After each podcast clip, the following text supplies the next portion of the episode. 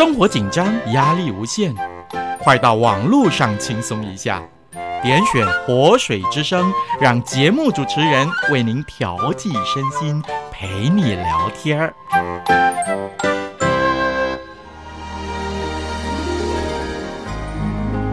清泉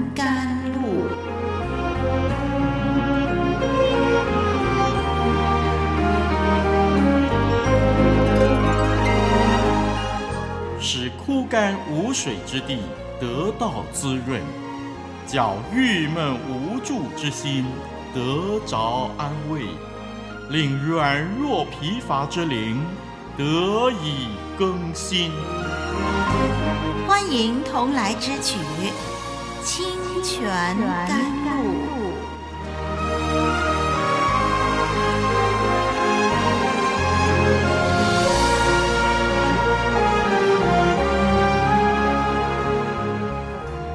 朋友平安，我是丽文。让我们存感恩的心来学习神的话语。人活着不是单靠食物，乃是靠神口里所出的一切话。我们有了神的话，在我们生命中才能有力量奔跑天路。今天这一集呢，我们要一起研究创世纪二十九章十三到二十节。创世纪二十九章。第十三节一直研究到第二十节。要是您有圣经，让我们翻开这段经文来读一遍。创世纪二十九章十三节怎么说？拉班听见外甥雅各的信息，就跑去迎接，抱着他，与他亲嘴，领他到自己的家。雅各将一切的情由告诉拉班，拉班对他说：“你实在是我的骨肉。”雅各就和他同住了一个月。拉班对雅各说：“你虽是我的骨肉，岂可白白的服侍我？请告诉我你要什么为工价？”拉班有两个女儿，大的名叫利亚，小的名叫拉结。利亚的眼睛没有神气。拉杰却生得美貌俊秀。雅各爱拉杰，就说：“我愿为你小女儿拉杰服侍你七年。”拉班说：“我把她给你，胜似给别人。你与我同住吧。”雅各就为拉杰服侍了七年。他因为深爱拉杰，就看这七年如同几天。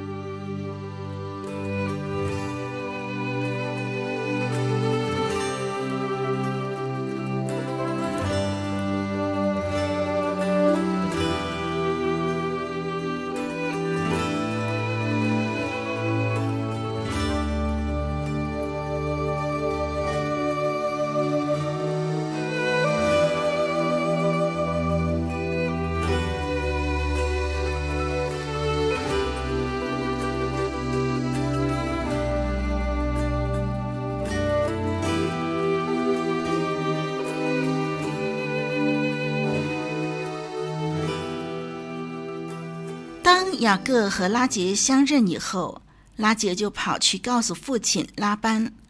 拉班出来迎接雅各，急切地要看看妹妹利百家的儿子，并且要查问利百家的近况。听众朋友，我们来数一数啊，利百家嫁给以撒，离开哈兰，直到现在，雅各以外甥的身份呢拜见舅舅拉班，前后相隔了多少年呢？至少是九十七年。是的，没有错，事隔整百年了。以撒和利百加结婚二十年才生下雅各，而我们在过去的节目当中跟听众朋友分析经文的时候呢，曾经算出雅各来到哈兰遇见拉结的时候，已经是七十七岁的人。所以拉班和利百加分开了至少九十七年，雅各和拉班同住了一个月，双方协定雅各为拉班工作七年，雅各便可以娶拉班的女儿拉结为妻。让我们来分析经文吧。第十三节说，拉班听见外甥雅各的信息，就跑去迎接。拉班之所以如此积极热情，很可能因为多年以前亚伯拉罕的仆人带着金银珠宝来提亲，这使到拉班感觉这一次远方富有的亲人再次到访，所以就赶紧巴结。同时，根据拉杰的描述，雅各的力气之大呢，也引起拉班的好奇和兴趣，所以很快就上前认亲了。当雅各将一切的情由告诉拉班，很肯定的，拉班知道眼前这位外甥此刻不是带着金银珠宝而来的，相反的是落魄逃亡来投靠他的。拉班没有拒绝接待雅各，还强调雅各是跟他有血缘关系的人，说雅各是他的骨肉，并且让他住下来，同住了一个月。拉班是不是真的那么有情有义呢？我们读过《创世纪》的话呢，就一定会知道，拉班其实是非常现实势利的人，他知道。雅各是来投靠他的，身上没有任何财物，但是因为雅各力气大，所以还是有利用价值。更何况雅各此时不得不寄人篱下，那么拉班正好可以使用雅各的年轻力大来为他效力了。别忘了，雅各一个人的力气啊，可以抵得上好几个男人。在第十五节，拉班表面上似乎是不想占雅各的便宜，所以就说不要雅各白白的服侍他，他愿意给雅各工价。但是从另外一个角度看呢，拉班实在不是这么重情义的，他没有因为雅各是亲戚而尊重雅各，并且帮助雅各，反而是给他工资，他把血缘关系呢降格为。劳资协定，在往后的经文《创世纪》三十一章第三十八到四十二节呢，我们就会看到雅各很痛苦的埋怨拉班说：“拉班本来应该帮助他建立家庭，却反而只看他为合约下的劳工这件事情了。”经文说，拉班有两个女儿，大的名叫利亚，利亚的意思呢？就是母牛，小的叫拉杰，拉杰的意思是母羊。大女儿叫母牛，小女儿叫母羊。这样的命名啊，在牧羊人的家庭里头呢，其实也不奇怪。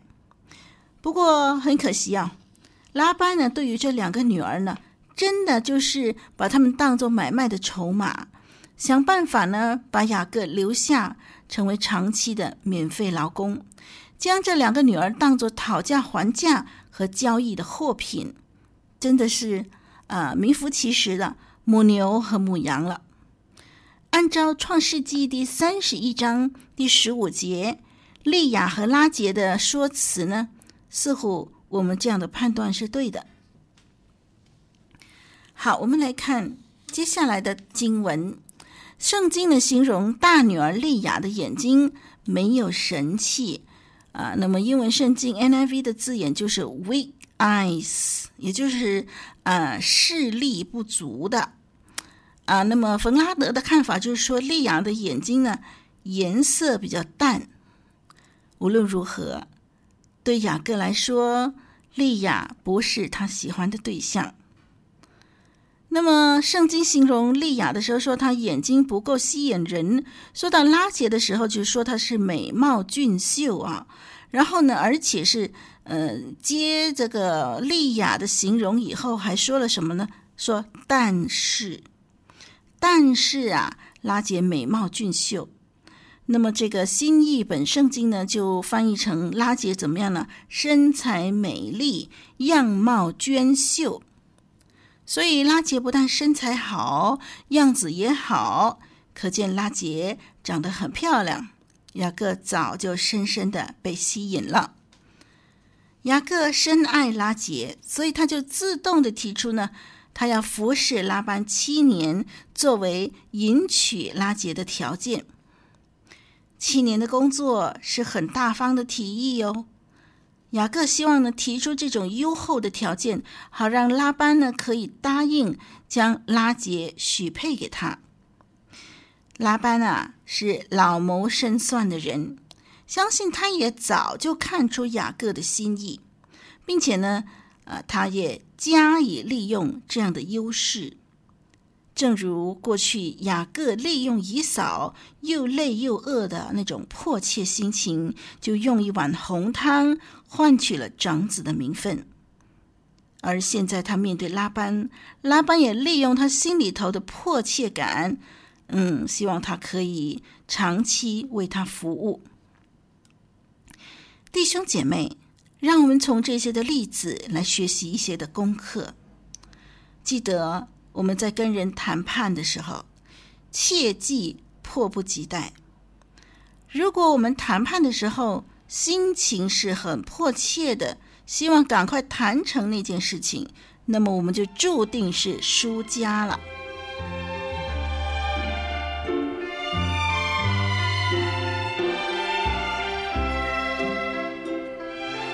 小段的默想，一辈子的学习。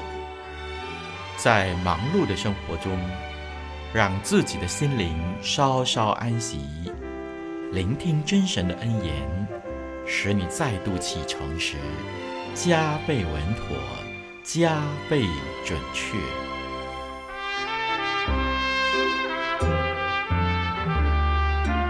清泉甘露，与你共勉。让我们继续看接下来的经文第十九节。拉班呢，他表面上同意雅各的提议，让雅各服侍他七年，好让呃这个拉杰能够嫁给他。他爽快的答应雅各的要求。不过，让我们留意拉班的措辞。拉班没有很清楚的说是将拉结给雅各。而是含糊的用一个代名词说，要让他他这个女儿他呃来代替这个呃拉结这个名字。他说：“我把他给你胜过给别人。”这个他在雅各的会议里头大概以为这是拉杰，但是拉班呢含糊的用他可以是指利亚。拉班对雅各没有一个很实质的承诺。雅各也没有提防舅舅的狡猾，于是呢，这个含糊的劳资合约就这么定下来了。那么雅各为了拉杰服侍了拉班七年，在经文二十节说，他因为深爱拉杰，就看七年如同几天。对别人来说，可能觉得七年是一个漫长的日子，常年孤单的工作实在不容易挨下去。但是对于雅各来说，只需要付出七年，就能够跟自己所爱的女人相守一辈子，这样的一个代价简直就微不足道。第二十节说，雅各因为深爱拉杰，就看着七年如同几天。我们看到雅各呢，他虽然过去犯错，但是他对感情是专一的。往后的经文里，我们就会看见雅各即使已经有四个太太，但是他真正爱的始终是拉杰一个人。在伯特利看见异象之后，雅各向神许愿，日后要回到神的家敬拜。但是他见到拉结之后，进入拉班的家，一留下就是二十年。他几乎已经忘了他向神许的愿了。他在拉班的家陷得如此之深，以致后来神必须提醒他所许的愿，回到在伯特利神的家。以后我们查考创世纪三十一章第三节的时候。就看到这样的一件事了。好，我们下一集看看雅各在拉班家的生活以及他的婚姻。今天呢，暂时停在这儿。我是丽文，再会。